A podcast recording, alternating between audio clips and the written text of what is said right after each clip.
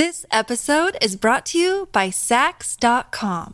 At Sax.com, it's easy to find your new vibe. Dive into the Western trend with gold cowboy boots from Stott, or go full 90s throwback with platforms from Prada. You can shop for everything on your agenda, whether it's a breezy Zimmerman dress for a garden party or a bright Chloe blazer for brunch. Find inspiration for your new vibe every day at Sax.com. When you need mealtime inspiration, it's worth shopping Kroger, where you'll find over 30,000 mouthwatering choices that excite your inner foodie. And no matter what tasty choice you make, you'll enjoy our everyday low prices, plus extra ways to save, like digital coupons worth over $600 each week. You can also save up to $1 off per gallon at the pump with fuel points. More savings and more inspiring flavors make shopping Kroger worth it every time. Kroger, fresh for everyone. Fuel restrictions apply. Look, Bumble knows you're exhausted by dating. All the must not take yourself too seriously and 6 1 since that matters. And what do I even say other than hey?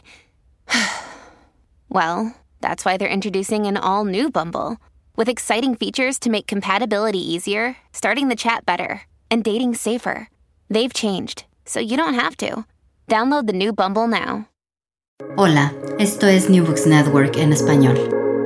Hola a todos los que están eh, escuchando este podcast. Bienvenidos a New Books Network en español.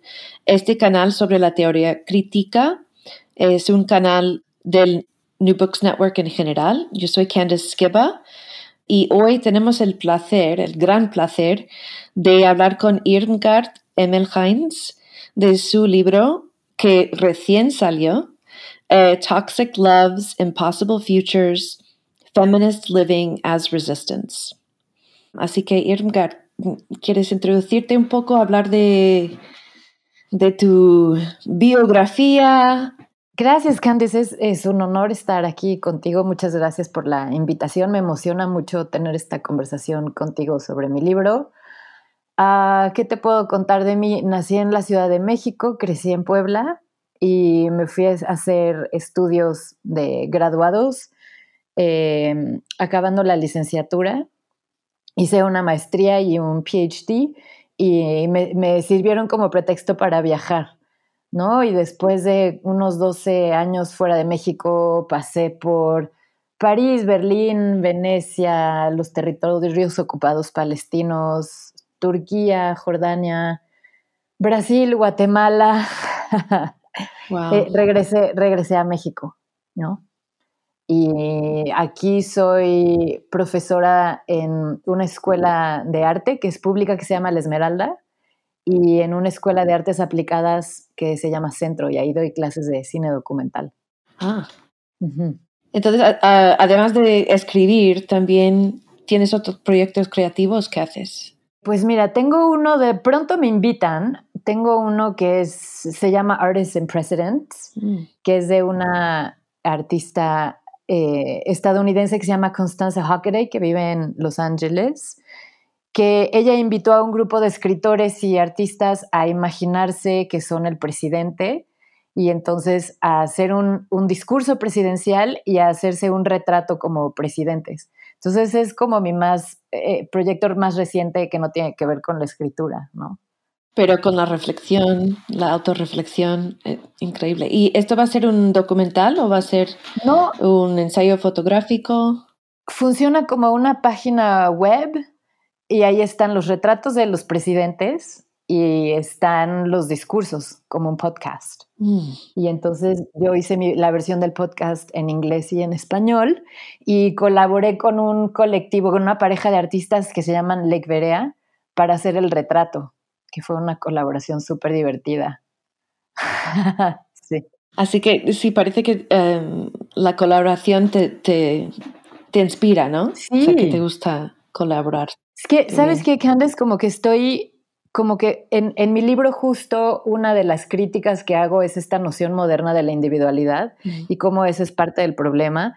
Y entonces llevo como un ratito tratando de colaborar. Eh, primero armé un grupo de escritores de mis con mis alumnos de cine y les dije, Chávez, enséñenme a escribir guiones. Mm. y escribimos un guion que seguí puliendo con una cineasta noruega. Y después, esta fue una como comisión, escribí un guion eh, que más bien fue como más la investigación histórica de una personaje que es una espía rusa en México, en, el, en plena Guerra Fría. Entonces eso me dio chance de meter personajes como una guerrillera poblana, eh, Elena Garro, una Mata Hari, que es eh, de, de, la CIA, que estuvo en Miscuida en el asesinato de JFK. Ah. Súper divertido, como la historia de la izquierda en Guatemala. Entonces, eso tiene que, ser algo, espero algún día. Y eso lo hice en colaboración y también eh, he escrito un ensayo a seis manos con Ignacio Sánchez Prado y Osvaldo Zavala. Y ahorita estoy trabajando uno con Don Paley. Entonces, eso de, de hacerla, creo que es como como ir en contra de esa noción monolítica del autor, la autora, eh, y, a repensar la individualidad ¿no? y la autoría, en, estableciendo esta colaboración. Pero no es fácil. Claro.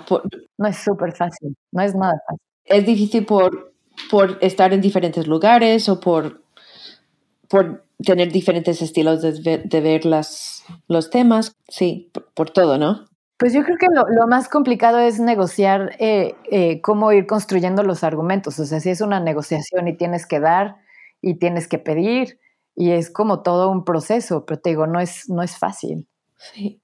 Y, sí. Pero después puede resultar en algo muy, como dices, algo muy, quiero decir, redondo, ¿no? Eh, algo muy entero, que a veces el trabajo individual no tiene, ¿no? Eh, bueno, y yo creo que esto es un buen, una buena forma de transicionar a nuestra conversación al libro. Eh, ¿Nos puedes explicar un poco de cómo llegaste a poner todo, porque abordas un montón de cosas relevantes contemporáneamente, y cómo llegaste a incluir todo esto, a, en querer comunicar todo esto en un libro, en una colección? Gracias. Mira, como que parte de mi escritura había estado dedicada y, yo dedicada a pensar en lo macro, ¿no? Como a cargar este peso del mundo y tratar de arreglar el mundo desde lo macro, desde el concepto de la política. Pero entonces tuve como un periodo en el que me emparejé, salí del closet y entonces me vi enfrentada a una serie de cosas que tenían que ver con tenerme que trabajar a mí misma. Y entonces dije, eh, a lo mejor no puedo arreglar al mundo, eh, no así grande, obviamente, pero qué tal que empiezo por mí, por mi entorno cercano, por mi gente cercana, y, empezar a, pensar cómo sanar desde ahí, y a lo mejor puedo hacer una utopía en una manzana, en mi barrio, ¿no? Y entonces desde ese lugar micro, eh, empecé a, armar este libro, pero también lo que era súper importante era hacer un homenaje a, las ancestras feministas y como agradecer y hacer un homenaje a ellas, porque todo esto sale con una conversación que tuve con Marta Lamas, que es una feminista mexicana que ha trabajado mucho a nivel legal y ha sido militante en los derechos de las mujeres y es una de las voces feministas más importantes. Y leyó un libro mío que se llama La tiranía del sentido común, donde tengo un capítulo feminista y en ese libro pues estoy, mis interlocutoras son feministas norteamericanas y europeas. Y me dijo, te voy a jalar las orejas. Y a mí me dio tanta vergüenza, Candice, que no, ni siquiera la había cita. Y le dije, tienes razón. O sea, creo que tiene que ver con que soy como un producto de la globalización, ¿no? Somos. Que me tardé tiempo en regresar a lo local, ¿no?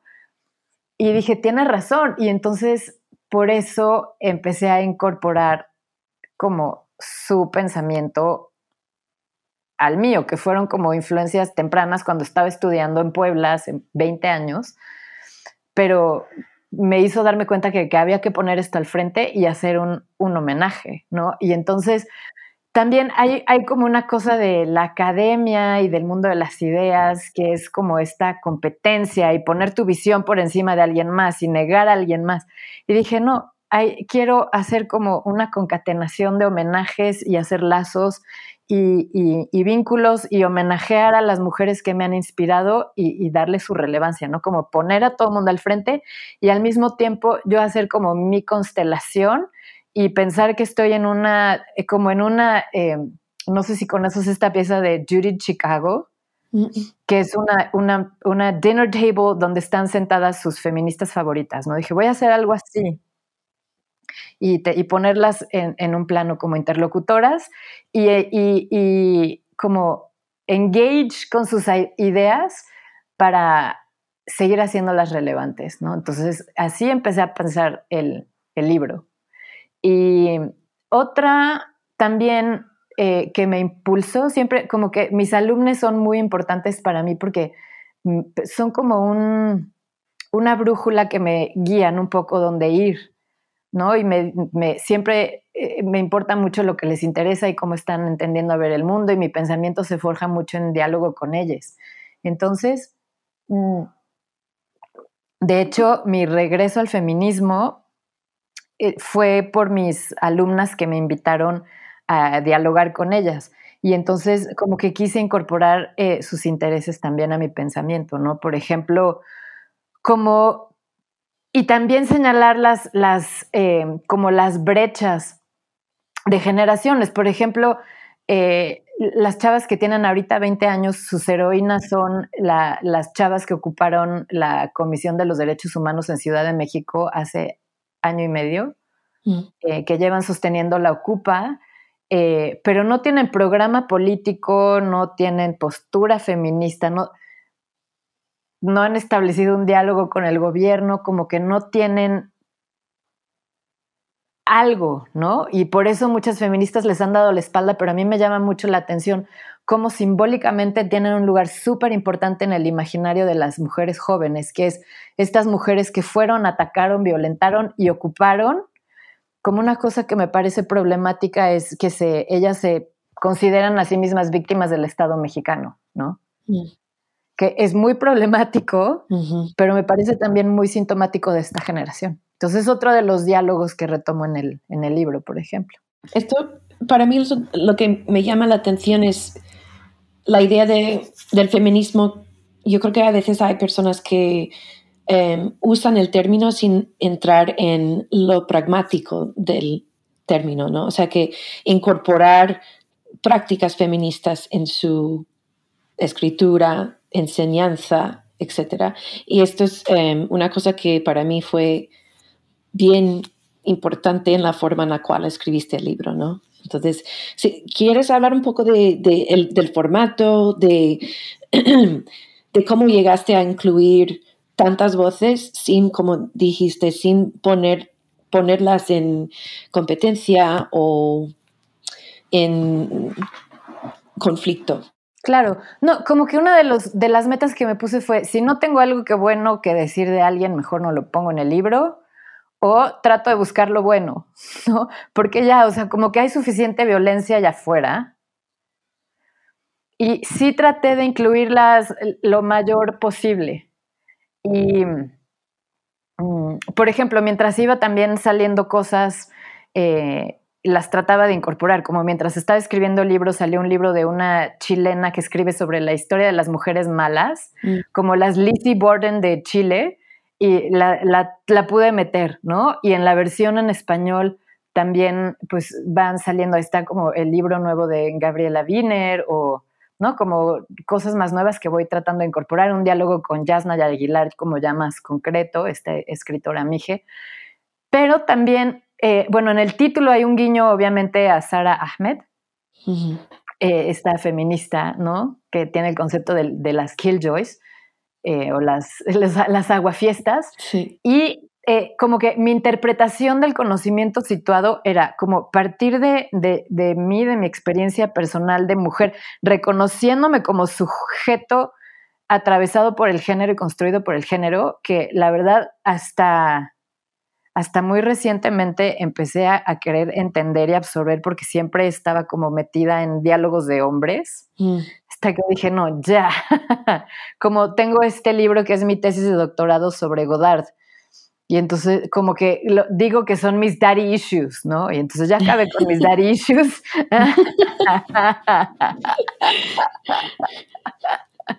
¡Aplauso! sí, me tardé mucho y me costó.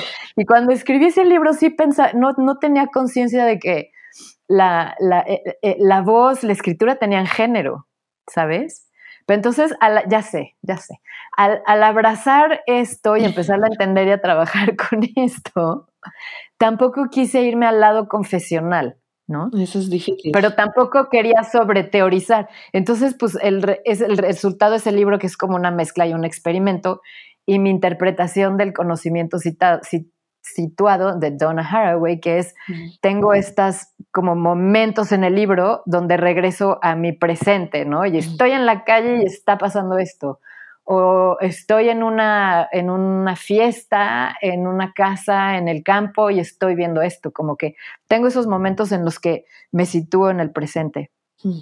¿no? O, en los que hablo, por ejemplo, de la maternidad desde experiencias que he tenido con mi hija y así. Mm. Entonces, como retomo la experiencia personal, cuidando que no sea confesional, eh, ni que sea como hablar desde la herida, porque esos como temas feministas creo que hay que darles la vuelta.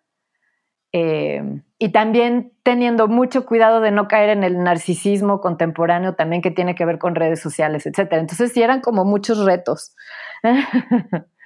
y todo esto estaba, estaba pasando por la cabeza mientras escribías, porque se nota el resultado increíble de, todo lo que acabas de decir, pero durante el proceso de escribir tenías todo esto presente o era simplemente... Tenía todo esto presente. Sí, wow. Sí. Wow. También como que eh, siento que hay, o sea, en el libro hay varios registros de, escritura, hay varios niveles o acercamientos de la experiencia real y el arte también es parte importante o es como una parte de un registro de la realidad y por eso también incluí estos ensayos sobre arte en el libro, ¿no? Que tienen que ver más con mi, mi, formación tradicional de historiadora del arte, crítica del arte, ah. que también como que el arte es fundamental para mi pensamiento, o sea, y, no por nada doy clases en una escuela de arte, porque sí siento que, que los artistas eh, me, me inspiran muchísimo para escribir, ¿no? Sí, Em, y también en el libro quise hacer un homenaje a las mujeres que trabajan en el arte abstracto, que es tradicionalmente un lenguaje pictórico hipercodificado por la masculinidad. Y para mí las mujeres que trabajan la abstracción son como las más valientes, las más guerreras y, bueno, eso, las quise incorporar. Estoy pensando en em, el arte que está en el libro. ¿Y cómo mm. escogiste? Porque en cierto sentido, visualmente representa muy bien para mí el enlace, ¿no? El enlace, pero también el enlace caótico, ¿no? Que no, no, es un enlace tan organizado que, que necesita porque el pensamiento no puede ser, en mi opinión, no puede ser tan organizado, que tenemos que eh, darnos cuenta de que hay vías que a veces no están, no sé, al mismo lado de otras. Hechas. Sí. Sí, claro, claro. Y es por eso que llegaste con, a poner este, esta imagen en el libro. La imagen de la portada la, la hizo la, la, editorial.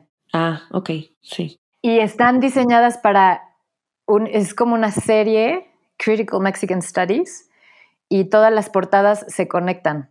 Ah, sí. Qué bien. Qué bien. Sí, pero en la versión en español quiero una portada de un dibujo, una pintura de Magali Lara, que es una pintora abstracta mexicana que tendrá ahorita unos 65, 70 años, que es de la generación de Marta Lamas, ¿no? Como de nuestras ancestras a las cuales les debemos tantas cosas. Y le quiero, quiero que sea mi portada, sí. ¿Y hay, una, hay un plan para la salida del libro en español? Ya, sí, va a salir con, con eh, una editorial grande, Penguin Random. Mm. Sí. Muy bien. Perfecto. Entonces, algunos temas que surgen del libro. Em, me gustaría, tú ya has hablado un poco del cuerpo femenino, de experiencia personal en cuanto al cuerpo, em, y iba a leer un, un poquito aquí eh, una, una cita que me llamó mucho la atención. Dices, drawing a connection between gender violences, reproductive labor, and financial exploitation. Y después dices, insubordination from the feminist perspective overflows the workplace because it not only paralyzes productive work, but it also halts normal life, sexual division of labor, the political arbitrariness that organizes the borders between work and non work, and the structures and mandates that make capitalism possible. Así que eh, esta triangulación que haces con el cuerpo, la economía, la experiencia, la existencia, ¿Puedes hablar un poco de esto? Sí, bueno, eso también estoy hablando de esto en el contexto de la huelga feminista que inventaron las argentinas y que Verónica Gago escribe este libro articulando, ¿no? Y tiene que ver con eh, poner al centro el, trabajo reproductivo femenino y el mandato de producir que ahora tenemos las mujeres, eh, traer un salario más a la casa, etcétera, como el, sitio principal de explotación de, la economía capitalista, ¿no? Y cómo esto también está directamente relacionado con la violencia de género, porque sabemos que el trabajo reproductivo es denostado, denigrado eh, y las mujeres violentadas. Entonces, eh, la huelga feminista es súper importante porque pone, al poner al trabajo femenino eh, entre paréntesis o en suspensión, hace visibles eh, a las mujeres a través de su ausencia en el espacio público y en el espacio privado. Entonces, en México ha habido dos huelgas feministas y han tenido como mucho apoyo, gran respuesta. Incluso las corporaciones empezaron a apoyar las huelgas feministas, los bancos, todo el mundo. Y fue enorme y me parece como una herramienta que todavía tenemos mucho por explorar, que además se puede hacer a partir de este eje trabajo reproductivo, violencia de género y, explotación financiera, también podemos concatenar a la lucha feminista con la lucha por la defensa del territorio. Si consideramos que la misma violencia hacia el cuerpo femenino la estamos ejerciendo en contra de la tierra y de las poblaciones originarias, ¿no? que es la misma lógica de violencia. Eso también me interesaba explorar en el libro, como concatenar esas violencias eh, y hacer una crítica al, modernismo, ¿no? Que no es solo como la voz de un hombre blanco que se expresa a través del falo, etcétera, psicoanálisis. Lacan y todo, sí. Lacan, etcétera, sino que viene junto con el despojo colonial y la violencia de género. entenderlo como un todo articulado eh, que eh, y, repensando también regresando a las luchas políticas, ¿no? Y pensando que las luchas políticas eh, solo o, escogían o tuvieron batallas que fueron a partir de las relaciones de clase, ¿no? La tensión de la clase trabajadora con la burguesía, eh, tomar el poder, tomar el Estado, eh, dejando de un lado, te digo, este legado colonial y cómo inclusive las luchas políticas del, del siglo XX estaban ligadas a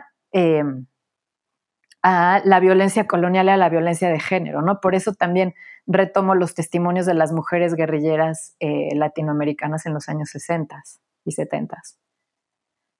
Y, entonces, perdón, entender que eh, nuestros, los problemas que se están haciendo visibles hoy en día no tienen soluciones que podamos arreglar con herramientas tradicionales, sino que hay que reconfigurarlo y repensarlo todo, pero desde ese lugar, reconociendo cómo todas esas violencias están interconectadas, ¿no? Como, por ejemplo, cuando empezaron en, mi hija en la escuela a hablar de bullying, yo decía, ok, pero ese bullying está conectado con la violencia doméstica y con la violencia del despojo del territorio, etcétera. Entonces, como empezar a articular eso como un eje de lucha y también el libro es un llamado a aliades, ¿no? Mm, mm. En ese sentido. Sí.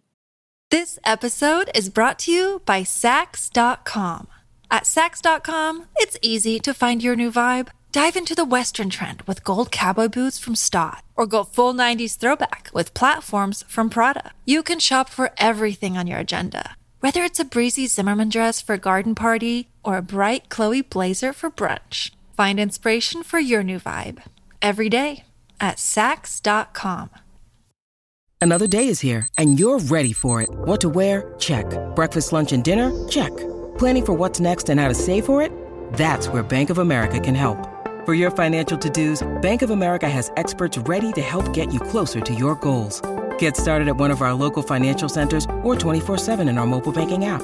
Find a location near you at bankofamerica.com slash talk to us. What would you like the power to do? Mobile banking requires downloading the app and is only available for select devices. Message and data rates may apply. Bank of America and a member FDIC. Yo creo que eh, en esto eh, hay una cosa que, en inglés se dice um, box checking, ¿no? O sea, que proponer una teoría simplemente para, para satisfacer algunos, eh, no sé, algunas formas del un, algunas formas económicas, o sea, socioeconómicas, satisfacer los deseos de estas, no, sé, como jumping through hoops o box checking. Y en esto del bullying y feminismo, yo creo que es una de las cosas, me gustaría que hablaras un poco de esto, ¿no? De que lo que sugiere el libro no es simplemente una teoría, sino también es una es una práctica, ¿no? Esta combinación de eh, pensar, pero también actuar, o sea, de, de, usar el intelecto y también el cuerpo. Y esto es como para mí eh, la esencia de, de, la forma en la cual escribiste el libro. Y tiene mucho poder. Uy, me encanta, pero además, que antes lo que es súper interesante es que todas eh, la, las mujeres que trabajan la abstracción regresan al cuerpo como medida, como la fuente de la expresión, como, ¿no? Y entonces sí, es ese regreso al cuerpo y también a la experiencia vivida. O sea, tampoco lo estaba haciendo a propósito, no como pensar una teoría desde el cuerpo, no literalmente, sino vino de ese movimiento que te estaba explicando hace rato, que es de si empiezo a pensar en que el mundo se va a acabar y, y, me deprimo, mm no acabo y no, no sirvo para nada, ¿no? Entonces, regresar a lo micro y desde lo micro salió esto.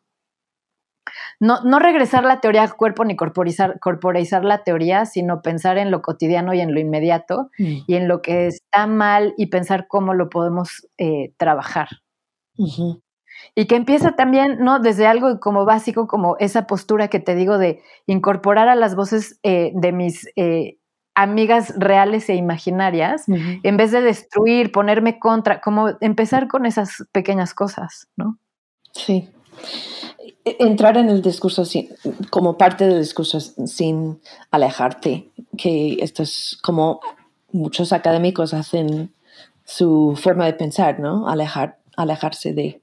Como una toma de postura por encima de, como muy masculino. Sí. Ya no necesitamos eso. No, para nada. Y por eso es, tan poderoso lo que escribes. Em, hablando un poco de eh, la relación entre los sistemas que sugieres en el libro, ¿no? O sea, sistemas de tecnología, sistemas de energía, de medio ambiente. Eh, ¿Puedes hablar un poco de, de cómo, em, cómo llegaste a incluir tantos diferentes eh, conceptos, ¿no? Conceptos de, de las cosas que están guiando nuestra vida ahora, ¿no? O sea, la relación entre ellas, que muchas personas no ven estas relaciones, ¿no? Creo que tiene que ver con, con, para bien y para mal, que mi historia tiene que ver con la dislocación, desde ser descendiente de migrantes hasta eh, ser parte de una globalización privilegiada que me, que me ha permitido eh, como ir a muchos lados por el mundo y, eso también tiene que ver con ser una eh, outsider mm. en muchos lados y eso como que da otra perspectiva, ¿no? Mm. Y la verdad lo que sí me, me, me, me, movió, me cimbró profundamente fue haber ido a Palestina porque siendo como white o criolla en México, eh, naturalizas ciertas relaciones de poder y raciales. Y entonces el ir a Palestina me descolocó completamente de eso y eh, al poder tener interlocutores y amigos y amigas palestinas que me contaron su historia y su historia de la colonización, eh, me movió profundamente y eso me permitió entender México y mi historia desde otro lugar. Mm. Eh, pero que también hice como que al regresar a México pasé por Brasil, que Brasil también tiene sus, tiene sus... Y entonces pude ver a Latinoamérica, pero en otro idioma. ¿Te hace sentido? Sí, mucho. Y también eh, como que esto es mucho más drástico, también viví un año en Guatemala. Guatemala es como Israel-Palestina, pero en América Latina y, como que hay la misma densidad de población en Israel y Palestina y en Guatemala, eh, la mitad son eh, indígenas mayas y la mitad son descendientes de europeos. Y bueno, ahí como el abismo es mucho más brutal que en México porque no hay mestizaje y no hay tanta modernización. Y, pues creo que eso me, me, permitió empezar a entender las cosas desde otro lugar. Mm. Sí, porque has visto estos sistemas como dices, de diferentes eh, posiciones geográficas, pero también socioeconómicas y de género y todos. No, también como el ser extranjera en muchos lados y aprender otros idiomas también eh, hace que pongas a tu cultura como en otro plano y la veas a distancia, tu propia cultura.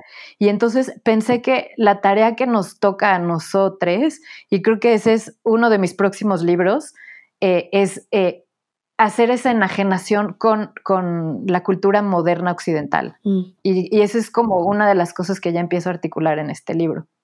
No sé si te hace sentido eso. Enajenación. Como empezar a...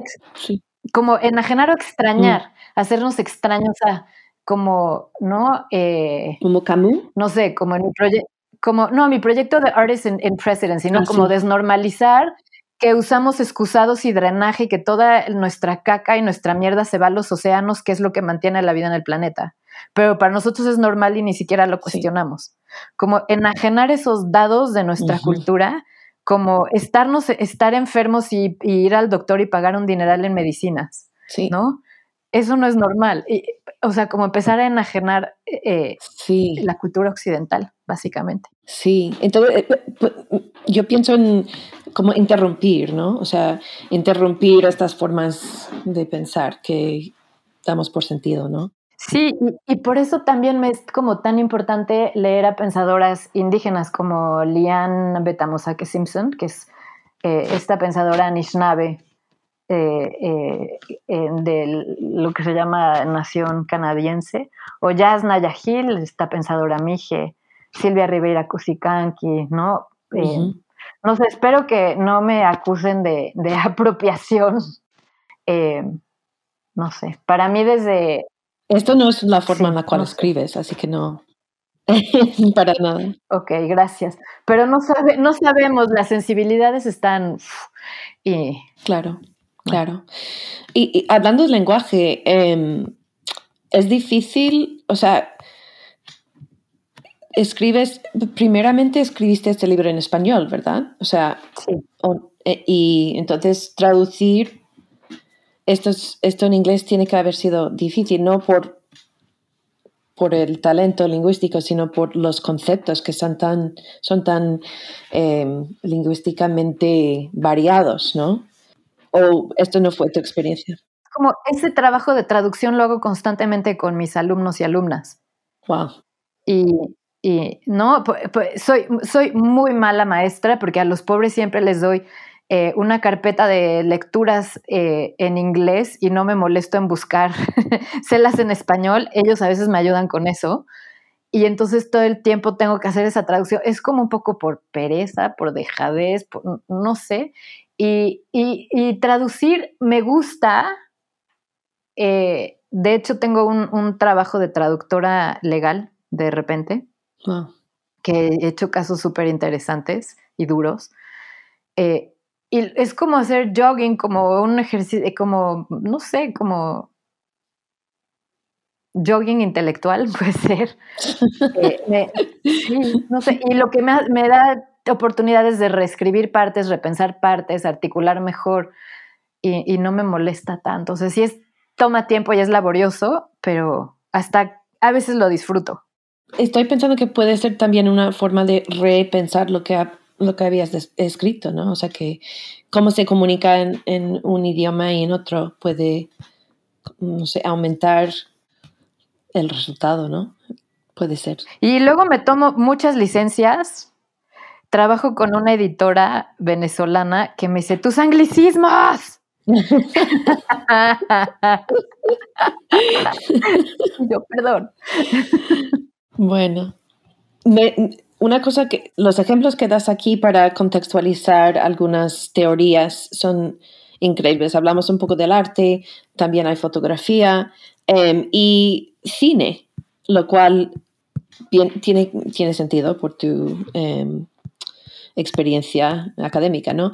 Eh, ¿Quieres hablar un poco de cómo, cómo llegas a cómo coleccionar todos estos textos que incluyes? Porque mencionas un montón de cosas sin ser una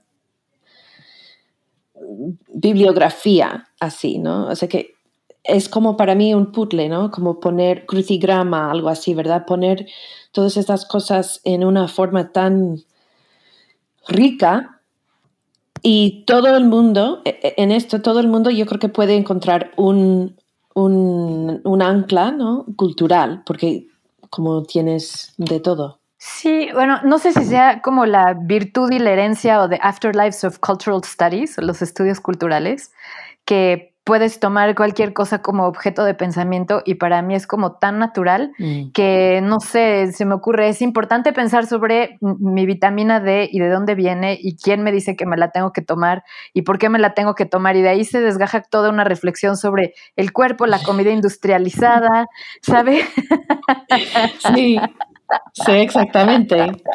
Es por ser globalizada y también mujer en el siglo XXII, 22, 21 digo, eh, todo eso, sí, ¿verdad? Y también creo que Candice tiene que ver con que eh, sí soy una renegada de la academia. Eh, como cuando salí del doctorado que tuve una experiencia dura, como casi todo mundo creo, estaba, no quería saber nada de la academia, pero tenía como esta necesidad y estas ganas de escribir que lo pude hacer, como que se dieron las condiciones y, pues es como un lugar donde me da igual la academia, ¿no? Como que paso de lado y, y, y sí. Y creo que eso me da esa libertad de escribir de, pues de una serie de HBO, pero también de una película de Agnès Varda, pero también de las vitaminas, ¿sabes? Y. Pero esto es realmente para mí escritura feminista, ¿no? Porque no hay un valor eh, que tú pones en, estos, en estas obras que te, con las cuales trabajas. Así que esto es, como dije, eh, teoría feminista, pero praxis feminista. Y esto es lo, claro lo increíble, una de las cosas increíbles. Em, y todo esto estás haciendo durante una pandemia, ¿no? Entonces, refieres a COVID en varias partes del libro, pero antes de la pandemia entraste en, en a ver, enfermedades formaron parte de tu discurso, ¿verdad? Y por casualidad entramos en una pandemia ¿Puedes hablar un poco de esto de escribir sobre lo, lo feminista, también sobre el cuerpo durante pandemia? Sí, este libro que antes lo empecé como a escribir en 2016, como escribir con la cabeza, ¿no? En, en una residencia que hice en Montreal en la que se nos ocurrió a mí y a la curadora que me invitó ir eh, hacer como lugar de discusión un, eh, no es un spa, es un hammam, como un baño turco, como un baño noruego. Y entonces ahí invitamos interlocutoras y pasamos todo el día en, en las aguas discutiendo y hablando. Y al poco tiempo como a los dos años, Julieta Aranda me pidió escribir unos ensayos para eFlux que tenían que ver con retomar y repensar el feminismo y estábamos hablando de hacer un Me Too de artistas o del arte aquí en México y también coincidió con que yo estaba muy mal del intestino, era como IBS, eh, intestino irritable con intestino permeable o leaky gut y que tenía las toxinas adentro de mi cuerpo a todo lo que da y, entonces estaba como a punto de explotar y parte del libro está escrito desde ese lugar. Y el libro lo acabé justo antes de la pandemia y encontré editor durante la pandemia y eso me dio chance de, repensar eh, eh, algunas partes del libro en el contexto de la pandemia de COVID y que pues fue como una concatenación natural, ¿no? Porque ya de las cosas de las que está hablando en el libro, pues se relacionan directamente con las cosas que estamos viviendo en la pandemia, como la alienación, las nuevas formas de alienación por redes sociales, la polarización, como el miedo general de todos, la enfermedad en los, vivir con enfermedad y dolor en los cuerpos y las industrias que tratan de paliar esos dolores, etcétera, ¿no? Como una forma de resumir casi, ¿no? porque se ve como una, una exageración de lo que ya habías propuesto, ¿no? Eh, vivir durante una pandemia. Em, y otra cosa que yo creo que es importante reconocer que hablas de la dificultad y también lo peligroso que es escribir para algunas personas, por ejemplo, en México, periodistas, etcétera, sobre lo que está pasando políticamente y em, reconozco que esto es un problema muy grande para todo el mundo, pero en México es a tope, ¿no? Entonces mi pregunta es, para ti también es difícil, es una pregunta. Em, ¿Hay cierta, cierto conflicto para ti en escribir mientras estás en el país, sobre el país? Mm, mira, ahí la que toma más riesgos y ya la pusieron en la lista de los no amigos del presidente los miércoles, que el presidente tiene una sección especial en su programa eh, de, YouTube o en su eh, Daily Morning Address en su mañanera. Hay los miércoles una sección en la que acusan a periodistas y escritores eh, lo señalan con el dedo por criticar al régimen. Y ahí ya pusieron a mi gran amiga y admirada y a quien dedico este libro, a una de las personas que dedico este libro es Dawn Paley, una periodista que es fearless, y, increíble y brillante. Y pues ella, ella, el tipo de escritura que ella hace sí es más riesgoso. Yo creo que no tengo tanto miedo, aunque em, cuando vayan a salir, cuando vaya a salir la tiranía, la versión de mi libro de la tiranía ya post-liberal, haciendo una crítica a la cuarta T, no sé qué vaya a pasar. Mm. Eh, ahorita no tengo miedo, pero sí a una periodista la acaban de matar en Tijuana el año pasado, ¿no? Sí. Eh, no sé, están pasando cosas muy raras como periodistas muy críticos al régimen ya están publicando notas positivas. Eh, a un periodista eh, un poco cercano eh, lo está atacando Hacienda, la oficina de los impuestos, le están haciendo una auditoría exhaustiva hasta sus abogados. entonces, no sé, pero creo que mm, lo que escribo no, no, va a ser como tan grande como para que sientan una amenaza allá afuera, ¿no? Mm, y lo que hace Don Paley es como mucho más grande en ese sentido, por ejemplo. Sí, bueno, menos mal, menos mal para ti, porque es eh, pensar, no sé, tener una experiencia tan eh, llamativa como tener miedo de de la intelectualidad es una cosa, forma parte del discurso contemporáneo, ¿verdad? Desafortunadamente. Sí, Una cosa más que me gustaría em, abordar en nuestra conversación es la idea de em, lo que es ser feliz, ¿no? Porque hablas de esto un poco, ¿no? La felicidad o las emociones em, como parte de resistencia. Y esto me llamó mucho la atención porque no es amargura, no es enfado, es, es una forma diferente. El, amor forma parte de tu, discurso. Así que si puedes hablar un poco de esto, cómo llegaste a, este punto. Gracias, Candice. Como una muy grande inspiración es eh, Bell Hooks, que descanse paz, que habla eh, desde el feminismo a partir de la sanación por la violencia doméstica, ¿no? Y en repensar al amor desde, desde allí, desde esa eh, experiencia de violencia vivida e internalizada. Em, otra parte es como pensar cómo todo el sistema capitalista nos vende cierta idea de felicidad y cómo conseguirla. Y como que la noción de felicidad tiene más que ver con como un femenino un feminismo gozoso que está inspirado en Agnès Varda. Mm. Como que su, cine es muy eh, importante para mí en ese sentido. Eh, por ejemplo, pensar la película que ella hizo que se llama Una canta y la otra también, que es eh, hablar del feminismo desde la amistad de dos mujeres que van apoyándose mutuamente a lo largo de la vida y apoyándose para, para, para sobrepasar sus dificultades y que al mismo tiempo viven un despertar feminista, también juntas. Eh, es desde ese, desde ese lugar que hablo la felicidad o el feminismo gozoso.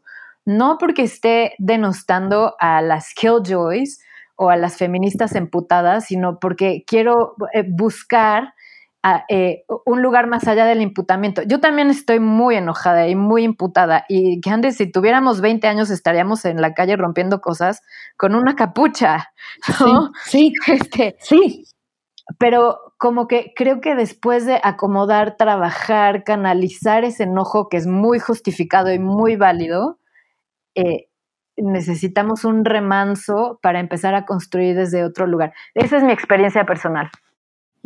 Y se, nota mucho en, como te he dicho, la relación emocional que, tengo con el libro ahora tiene que ver con mi reacción emocional, ¿no? Que ha sido muy bonito, muy variado y em, es como un, no sé, una, un catarsis. Y yo creo que es, es lo que explicas es, es un catarsis, ¿no? O sea, no es eh, teleológica, pero es, un, es algo, em, una forma de reconocer dónde estamos, por qué estamos aquí y qué podemos hacer para cambiar lo que está pasando, reconocer más lo que está pasando en el mundo.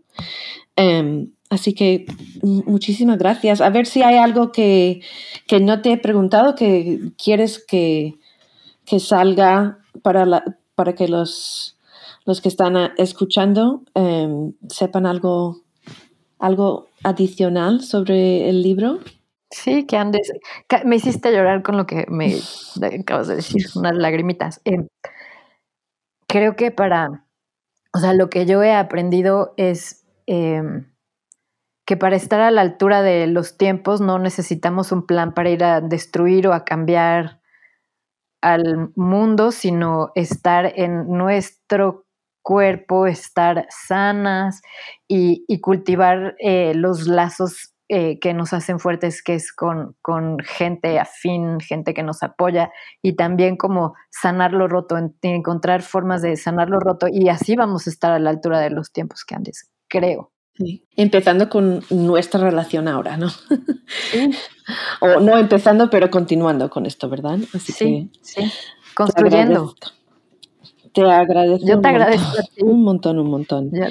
Em, bueno, entonces yo creo que esto va a ser como el final de nuestra entrevista, pero no el final de nuestras conversaciones. Em, muchísimas gracias otra vez y espero Em, esta, esta entrevista se va a hacer en inglés también, entonces podemos esperar para poner esto en el New Books Network en inglés. Así que muchas gracias. Genial. Gracias a ti. Gracias por escuchar New Books Network en español.